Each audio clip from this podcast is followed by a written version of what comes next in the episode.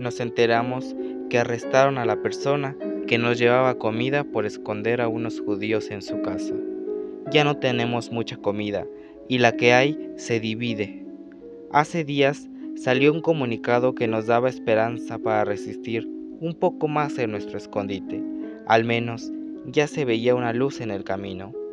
Martes 1 de agosto de 1944.